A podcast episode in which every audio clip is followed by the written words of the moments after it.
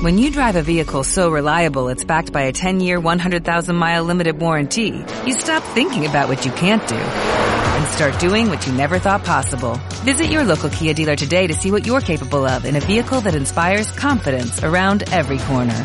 Kia, movement that inspires. Call 800-333-4KIA for details. Always drive safely. Limited inventory available. Warranties include 10-year 100,000-mile powertrain and 5-year 60,000-mile basic. Warranties are limited. See retailer for details. Liderazgo Comercial, episodio 1072. Hola, muy buenos días, tardes, noches, o sea, el momento que sea en que estés escuchando. Soy Santiago Torre y esto es Liderazgo Comercial. Bienvenidos y bienvenidas a un nuevo episodio de este programa que tiene, ya sabes, de lunes a viernes y que está pensado para que cualquier persona que quiera crecer personal y profesionalmente tenga un lugar donde reciba ideas, consejos, estímulos, recomendaciones, reflexiones sobre cómo conseguir mejores resultados sin tener que incrementar el esfuerzo que realiza. Porque lo que sucede en demasiadas ocasiones es que nosotros obtenemos unos resultados, pero cada vez el mundo nos va demandando más, que puede ser nuestro jefe, que puede ser nuestra empresa, que puede ser nuestros clientes, que pueden ser cualquiera que nos rodea, nos pide más y más. ¿Y qué tenemos que hacer? Redoblar nuestro esfuerzo. Pero llega un momento en que ya no puedes más, en que estás absolutamente derrengado, en que cuando antes trabajabas 100 para conseguir algo, ahora tienes que trabajar 130 y 140 y eres capaz de hacerlo. Pero dices, ya, es el año que viene van a ser 145 y el siguiente 152 y el siguiente 159. Y voy a poder. Y habitualmente la respuesta es que no vas a poder. ¿Por qué? Porque lo que tú consigues depende de dos factores. Uno, lo que haces. Por eso tienes que hacer 135, 142, 149, 156, 168 para seguir consiguiendo lo que haces antes. Porque tienes que realizar más actividad. Porque el mundo es demandante. En la otra variable es tu capacidad. Es decir, si tú quieres mejorar tu productividad, puedes hacerlo vía más actividad y puedes hacerlo vía mayor capacidad, es decir, haciendo las cosas mejor. Y eso es lo que busco en este podcast, que puedas hacer las cosas mejor en base a reflexiones que ya sabes que complemento con lo que yo envío diariamente a las 15 y 15. Esas reflexiones sobre ventas, liderazgo, persuasión, desarrollo profesional, que es posible que muchas de ellas no te cuenten nada. Pero, amigo, si no lees o si no estás, el día que sea la que sea tu despertador, la que realmente te haga cambiar, la que realmente te aporte una visión diferente de los diversos aspectos. Ya lo sabes, www.santiagotorre.com y no te pierdas las reflexiones que te pueden cambiar la vida o no, pero ¿y si ya la pierdas? ¿Y si esa es la reflexión que te cambia la vida y tú no estás ahí leyéndola? Bueno, pues hoy es el martes 28 de febrero de 2023. Y los martes es el día de las ventas. Y bueno, ya que es el día de las ventas, te digo que en estos momentos estoy vendiendo de nuevo el audio curso Cómo resolver objeciones de ventas, que es un curso en audio, algo más de dos horas, dos lecciones, bueno, una, un, adicional con una respuesta a una pregunta que, me habéis realizado, que ya sabéis que tiene soporte, que me podéis preguntar y responderé primero por mail y luego, si lo considero interesante para todos, pues crearé un audio y lo subiré y todos los que estéis, pues en ese momento tendréis el audio, por supuesto. ¿Y de dónde lo tienes? Pues mira, para que lo puedas llevar siempre en tu móvil, porque igual te interesa en un momento determinado oírlo, oír algo antes de entrar a un cliente, porque has oído el, audiocurso y dices, anda, y esto sería interesante volverlo a oír antes de entrar en un, en un cliente. Llévalo en el móvil. Por eso he subido una, una plataforma que es mumbler.io. Mumbler, M-U-M-B-L-E-R, mumbler.io barra objeciones. Y ahí tienes, si no, pues me preguntas y te lo envío, ¿eh? te envío un enlace. Y ahí tienes ese audiocurso de objeciones que merece la pena si te dedicas al mundo de la venta.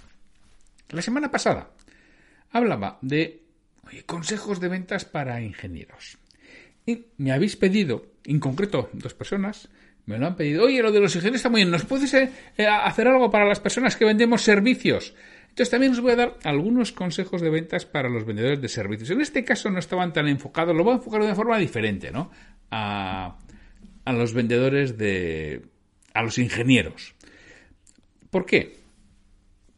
Porque vender servicios tiene su propia, dijéramos, metodología. Claro, yo llevo en esta última etapa llevo 14, 15 ya, camino de 15, ¿no? Años vendiendo servicios a empresas, que es lo que, lo que llevo haciendo. Y bueno, pues me gano bien la vida. No sé si bien, pero me gano la vida, ¿no? Y pago todas las facturas, que no es sencillo, pagar todas las facturas que tengo. Y, hombre, algo, ya sé, pero a mí recuerdo que uno de los cambios que tuve hace muchos años y lo tengo por aquí, está en inglés y lo, voy a ir traduciendo, ¿eh? porque ya sabéis que yo esto lo hago bastante sobre la marcha. No, mm, alguna vez me preparo mucho el episodio, pero cinco episodios a la semana, pues tampoco te dan para que cada uno lo prepares con muchísimo detalle y muchas veces pues tiro de recursos que conozco, que utilizo, que sé. Y yo hace unos años, muchos, va, pues igual serían, pues, si te digo 14 con esto, no, pero 13 o 12 seguro. Yo tenía un artículo de Takimur. Takimur es un un coach australiano al que yo seguía en, en aquel momento, tenía programas bastante buenos para coaches de negocios y este tenía las nueve razones secretas por las que un prospecto te dice que no, y lo hablaba sobre todo para coaches, pero que realmente coaches y consultores.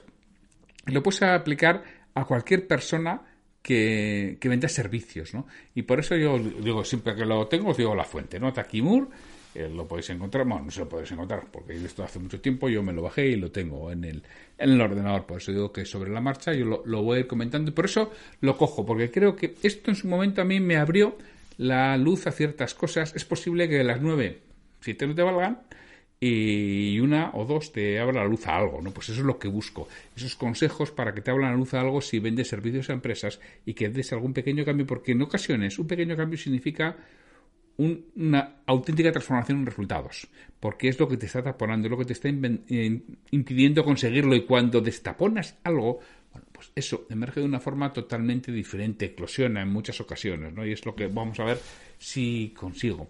Entonces, ¿qué nos decía Takimur? Nos decía que había un estudio sobre 576 clientes que se había realizado sobre, ¿por qué no contrataban a un consultor, en este caso coach, ¿no? Ponían entre paréntesis. Y os los voy a decir, luego los, luego los comentaré y daré mis opiniones. El primero es que el cliente tiene miedo a la competencia del, del consultor o del coach o de la persona que vende servicios. Y dices, miedo a la competencia. No, no a sus competidores. No, no, a la competencia que tenga, a que sea incompetente. A ver si así lo decimos mejor. Miedo a que sea incompetente, porque no vamos a engañar. En el mundo de los servicios hay mucho vendehumos y hay mucho que, claro, dicen que la ignorancia es la madre del atrevimiento. Y personas, y también dicen que personas con un grado de conocimiento escaso en una materia se piensan que saben muchísimo más de lo que saben y contrariamente a aquellos que tienen un conocimiento mucho más amplio son las que son conscientes de todo lo que les falta por saber, con lo cual son mucho más cautos y prudentes. Entonces en ocasiones te encuentras con que hay gente que dice que sabe mucho y en realidad es bastante incompetente. Bueno, y como los clientes en ocasiones, cuando han comprado servicios, les ha sucedido esto, gente que aplica el consejo, aquel de Richard Branson de Virgin, ¿no? que te decía, si alguien te propone un negocio y no sabes, tú di que sí y luego lo aprendes. Hombre, eso en teoría está muy bien, en la práctica da lugar a, este problema, que todo el mundo se piensa que el resto es incompetente. Bueno, esto lo estamos viendo ahora con la inteligencia artificial, ¿no? Que resulta que lleva dos meses y ya hay auténticos especialistas y experimentados en ChatGPT, pero, macho, que lleva dos meses. ¿Qué experiencia y qué conocimiento vas a tener en ChatGPT? Hombre, si te has pasado los dos meses haciendo prompts, pero son las preguntas que se hacen en... pues bueno, pues igual tiene, sí, más experimentado que otros, pero vamos, ese es un experto en ChatGPT. Bueno, pues hay alguno que lo lanza mm, alegremente. Entonces, ¿eso qué significa? Que muchas personas que compran servicios que son intangibles, porque al final que puedes tangibilizar un servicio, sí, pero sigue, siendo un intangible, ¿no? Eh, tienen miedo de que quien se lo está vendiendo sea incompetente. Bueno, pues es una de las cosas que tienes que trabajar, es decir, tú como vendedor de servicios, lo que tienes que hacer es tener la capacidad de demostrar tu profesionalidad. ¿Cómo puedo demostrar mi profesionalidad? Bueno, pues mi profesionalidad en muchas ocasiones se puede demostrar por experiencia, se puede demostrar por testimonios, se puede demostrar por tu conocimiento que hayas utilizado. Es decir, yo en muchas ocasiones cuando alguien me pregunta digo, bueno, pues este es el episodio 1077 del podcast, es decir, al menos 1077 episodios sobre ventas liderado grabado y bueno, pues para que os hagáis una idea, hoy en concreto este podcast está el número número uno dentro de iVoox. Dentro de, ventas es el número uno de, de la categoría en iVoox es el número dos en, en iTunes. ¿no? dices, hombre, pues si tengo 1077 episodios, este es el uno en iVoox y el dos en iTunes, algo, algo parece ser que sé, ¿no? Y es la, la forma en que, en que, bueno, pues intentas, no sé si demostrarlo, pero mostrar tu competencia sobre la materia. El, el segundo punto es que el consultor sea incapaz de manejar adecuadamente las reticencias del personal de la organización. ¿Qué sucede? Que claro, cuando viene alguien de fuera, en este caso un consultor, el personal interno de la organización, lo, lo que hace, porque es, la, es algo que llevamos los humanos, ya sé que es ilógico, que es estúpido, que, pero ¿cómo eres tan bruto de hacer eso? Bueno, pues es como funciona y cómo reaccionan las personas. Las personas ocultan lo que hacen y además hacen parecer que hacen más y que saben más. O sea, en vez de dejarse ayudar, que es lo que tendrían que hacer, decir, viene alguien me va a ayudar. No, no, no, no, hacen parecer que saben y hacen parecer que hacen cuando no hacen. Entonces, claro, pues muchas veces las empresas tienen miedo de que ese consultor que viene o esa venta de servicios no se vive bien con, las personas que están dentro de la organización porque cuando viene alguien va a cambiar cosas. Y ya sabéis que a las personas no nos gustan los cambios. Y, y mucho menos si viene alguien de fuera, un teorito de fuera que viene a cambiarme cosas. Anda ya. Y no se lo cuentan. Con lo cual es el segundo miedo que tú tienes que resolver. Es decir, oye, nosotros tenemos experiencia en resolver este tipo de problemáticas y en trabajar con los equipos para que los equipos realmente se abran y trabajen con, con, el consultor, ¿no? o con el coach o con la empresa de servicios que quieras, con el implantador del RP, el implantador del CRM o del SaaS o de lo que se te ocurra que tú estés vendiendo como servicios. El tercero de, de los miedos es que vayas a cobrar mucho. Y lo mismo, es, no sé por qué hay personas que son incapaces de decir, uy, eso excede de mi presupuesto, excede de lo que yo tenía pensado, porque en muchas ocasiones tú tienes pensado algo, ¿por qué? Pues yo qué sé, porque tú pensas que costaba 100 y cuando viene alguien y dice, no, estos son 3.000, no, 3.000. Bueno, pues, y no se atreven a decir que no. Bueno, pues eso también pasa. Con lo cual, muchas veces tenemos que ir con nuestras tarifas por delante para que no se asusten, o si se van a asustar, oye, que ya está, que si se pensaban que son 100 y son 3.000, pues es que no, no son clientes tuyos, está claro, o sea, mm, bueno, quizá en un futuro, además esto tiene la ventaja que luego van a, preguntar a otro otros lo van a decir también que son 3.000, o 2.800, o 3.100, ¿no? Con lo cual dice, oye, pues al final si quiero este servicio, este es el coste. Y a la segunda vez va a ser más fácil. Ese es otro segundo medio que tienes que resolver. Muchas veces es, oye, anticipa tus servicios, que a todos nos cuesta hablar de, de pasta, pero vete por delante, que lo tengan claro en, qué orden te vas a mover. Y yo en esto no tengo ningún problema. Cuando alguien me habla, por ejemplo, una de las cosas que vendo yo es formación en ventas, ¿no?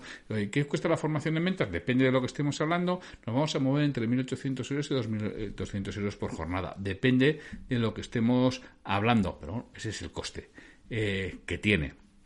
Y ese es el entorno en el que nos vamos a mover. ¡Uh! Es una locura. Pues está, pues no es mi cliente. Eh, eh, listo, pero es posible que otros se piensen que mm, en lo que les voy a cobrar es mucho más y luego ya es que esto se rentabilice inmediatamente. Primero, puede estar bonificado por Fundae, parcial, parcial o totalmente. Y segundo, es que una formación en venta se rentabiliza, vamos, al día siguiente seguramente de, de haberla llevado a cabo. ¿no? Otro de los miedos que tienen es que, realmente tengáis espacio y hueco para efectuar el servicio. ¿Qué sucede en muchas ocasiones? Claro, las compañías de servicios, esto no es tan fácilmente escalable. Es decir, si estamos hablando de un SaaS, que me da igual tener uno, que 10, que 100 clientes, bueno, dependerá del tamaño del servidor, pero que son cosas en las que no requiere intervención humana, pero un servicio en el que requiere prestarse.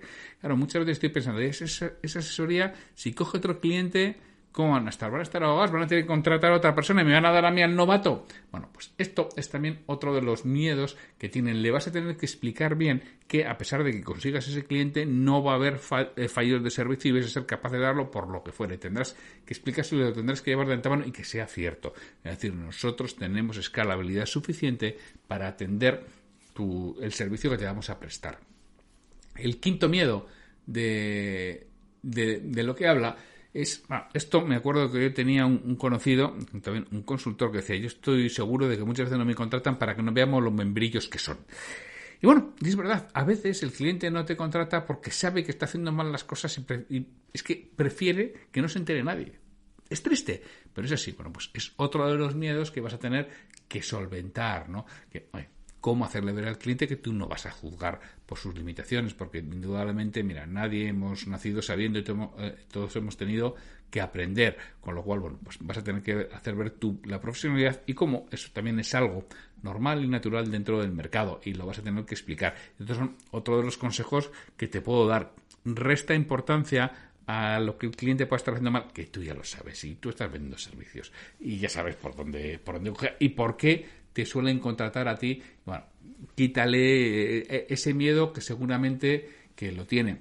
También hay otro medio muy importante, depende de lo que estés vendiendo, es cómo vas a gestionar los datos confidenciales a los que puedes tener acceso. Bueno, para esto se hace que se firman todos los eh, papeles referentes a confidencialidad, ¿no? Pero aún así la gente tiene miedo con esta información este es uno de, si la gente tiene miedo, es uno de los más difíciles de resolver. Aquí esto va muy, muy, muy arraigado a tu imagen personal, va muy, muy arraigado al carisma, va muy arraigado a, la, a, cómo es tu empresa y va muy arraigado al punto uno, es el que, que vea que eres muy competente y muy profesional, porque realmente tiene miedo de, de sus datos, ¿no? También el miedo es que no se haga un diagnóstico correcto de la situación. Fíjate que en, otras ocasiones, esto no dice Takimur, yo he, visto en muchas ocasiones que es lo contrario, que no quieren y no están dispuestos a pagar por un correcto diagnóstico. Te dicen ellos su diagnóstico.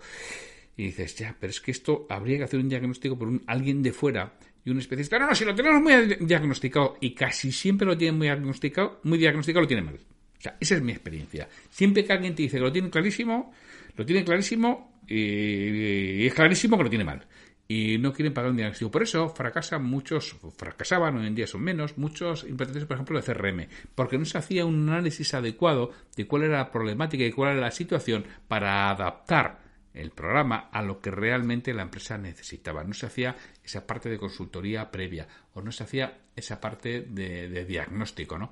Y es más, yo recuerdo una empresa en la que yo no, no hago esas cosas, pero alguna vez, por, este era un cliente de un cliente que me pidió que le hiciera un diagnóstico previo de implantación de un RP, ¿no? Bueno, pues por, mi experiencia pasada, en mi vida pasada, eh, me tocó hacer esas cosas. Y yo no lo quería hacer y, y, lo hice. Y yo le di una serie de recomendaciones muy claras, muy claras, muy claras, muy claras, porque lo vi clarísimo desde fuera hizo cliente? Lo que le dio la gana, no me hizo caso y se metió una galleta de bigotes que le costó el puesto al director general por bueno, porque además que tenía un informe de forma muy clara que decía lo que no había que hacer. E hizo exactamente lo que decía el informe que decía que no había que hacer pero que él era lo que él quería hacer porque él tenía perfectamente identificada la, la problemática. Bueno pues alguien desde fuera dice tío como hagas esto te la pegas y va y lo hace. Pues a veces también nos, nos sucede. Yo eso lo sé porque, mi cliente luego siguió con él y, además mi cliente, además que eh, me lo pasó porque había hablado con él, le dijo unas cosas, dijo esto a mí no me suena bien, me lo preguntó, le dije que no, que creía que se estaba equivocando y cuando hice el, toda la consultoría es que estaba clarísimo que lo que él pretendía hacer no debía hacerse. Y bueno, pues, no, me, no hizo caso. Bueno, cada uno puede hacer lo que, lo que considera. También hay algunos que piensan mm, que, que quien va a llevar a cabo el servicio mm, no va a ser imparcial, ¿no? Y puede, eh, habitualmente en muchas ocasiones los servicios están condicionados por diferentes pensamientos y puede ponerse en un lugar o en otro. Lo mismo, esto que tiene que ver con tu profesionalidad. Y por último, el miedo a que esto se constituya en una dependencia permanente del servicio. Bueno, hay servicios que indudablemente están sustituyendo a alguno que tienen que estar dentro y con lo cual son de continuidad permanente. Por ejemplo, servicios de prevención. Eh, está claro que eso se tiene que siempre se tiene que realizar, ¿no? Los servicios de contabilidad o los bueno, hay una serie de servicios que son claros y se aceptan, pero hay otra serie de servicios que pueden no llevarse a cabo o pueden llevarse a cabo internamente y se tiene miedo a tener una dependencia. Lo mismo, tenemos que dejar claro si va a haber o no va a haber y cuáles son los riesgos y cuáles son las ventajas de tener dependencia, que no son ni, ventajas ni desventajas. Ya sabéis que yo ofrezco servicios de mentoría para propietarios de negocio y que en mi caso Yo propietarios con los que llevo 10, 11, 12 años prácticamente todos los meses. Y se podrían ir mañana. ¿He creado dependencia? No, pero están muy cómodos porque les aporto mucho más valor de que me pagan. Me dicen, ¿y esto para cuánto es? Para lo que tú quieras. El día que crees que no te aporta valor por lo que me pagas, me dejaré pagar y a correr. Nos damos la mano y, oye, y tan amigos y, felices de, oye, y agradecido de haber llegado donde hayamos llegado, ¿no? Y bueno, hay gente con la que estoy un año y se acaba, hay gente con la que estoy, no es la verdad que hace mucho que no estoy con nadie, estoy siempre más tiempo, pero bueno, hay gente con la que estoy dos años y se acaba, y hay gente con la que estoy 11 años y no se ha acabado, ¿no? Y hay gente con la que he estado ocho años y se acaba porque se vende su empresa. Bueno, pues lo mismo, pero eh, esto hay que dejarlo claro. Entonces, ¿cuáles son los consejos y recomendaciones para vender servicios a empresas? Mira, los consejos y recomendaciones es, primero, que tengas muy claro ¿Qué es lo que le vas a aportar al cliente? ¿Cuál es el servicio? Porque yo lo que veo en muchas ocasiones es que cuando a mí me presenta alguien, no me entero de lo que me quiere vender. Pero no me entero, de verdad, que no sé lo que me quiere vender. Sí, esto está claro, está claro para ti.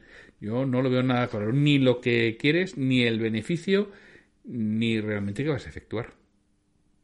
Y luego te hacen unas presentaciones de que, no queda nada claro. Lo primero, lo primero, clarifica tú muy bien qué es lo que vas a hacer, qué es lo que vas a aportar, porque además eso evita luego malos entendidos, porque uno ha podido pensar que el servicio que tú le das es asesoramiento, tú piensas que es de asesoramiento y él piensa que es de tenencia, que y llevanza de la contabilidad, ¿no? No, no, si yo solamente voy a revisar tus números y te voy a dar cuatro pautas, no te voy a hacer la contabilidad, pues yo lo que quería contratar la contabilidad. Bueno, si habéis hablado de diferentes idiomas que a veces sucede. Entonces, lo primero es tener muy claro, transmítelo de forma que lo entienda tu abuela. ¿Vale?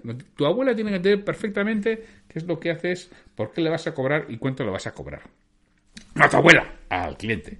Y luego tienes que ir trabajando estos nueve miedos que te he contado que el cliente tiene, sobre todo si el servicio que vendes puede comprarlo o no. Si tiene que comprarlo por narices, lo va a comprar. Lo único que está decidiendo es a quién comprar. Eso será otra cosa, que de eso yo si queréis hablamos otro día. Si me lo decís, hablo otro día de cómo diferenciarme cuando el cliente sabes que va a comprar y solamente decide a quién compra. Y no si compra o no compra, que en esta ocasión yo he hablado seguramente de servicios que puedo, puedo o no comprar. ¿Cuáles son los miedos?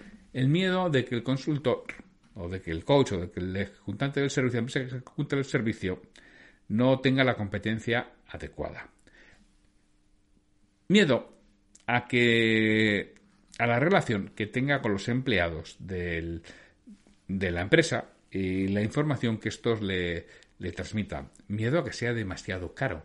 Miedo a, de que esté, a que esté demasiado ocupado y no tenga capacidad para absorber otro servicio, es decir, a la escalabilidad, de, escalabilidad perdón, de ese servicio.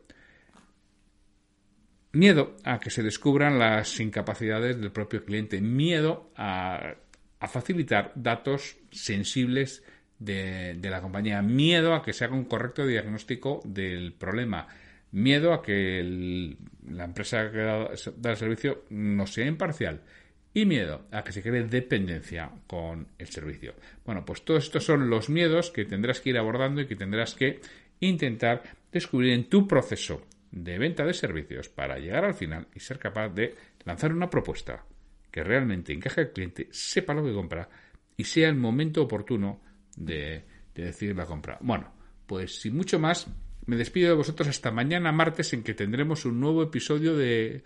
Perdón, perdón, perdón, mañana miércoles en que tendremos un nuevo episodio de liderazgo comercial y en esta ocasión tendremos una charla que va a ser muy, muy interesante. vamos a hablar de cómo preguntar y cómo persuadir a una persona que esto sabe un rato largo. Así, mucho más, hasta.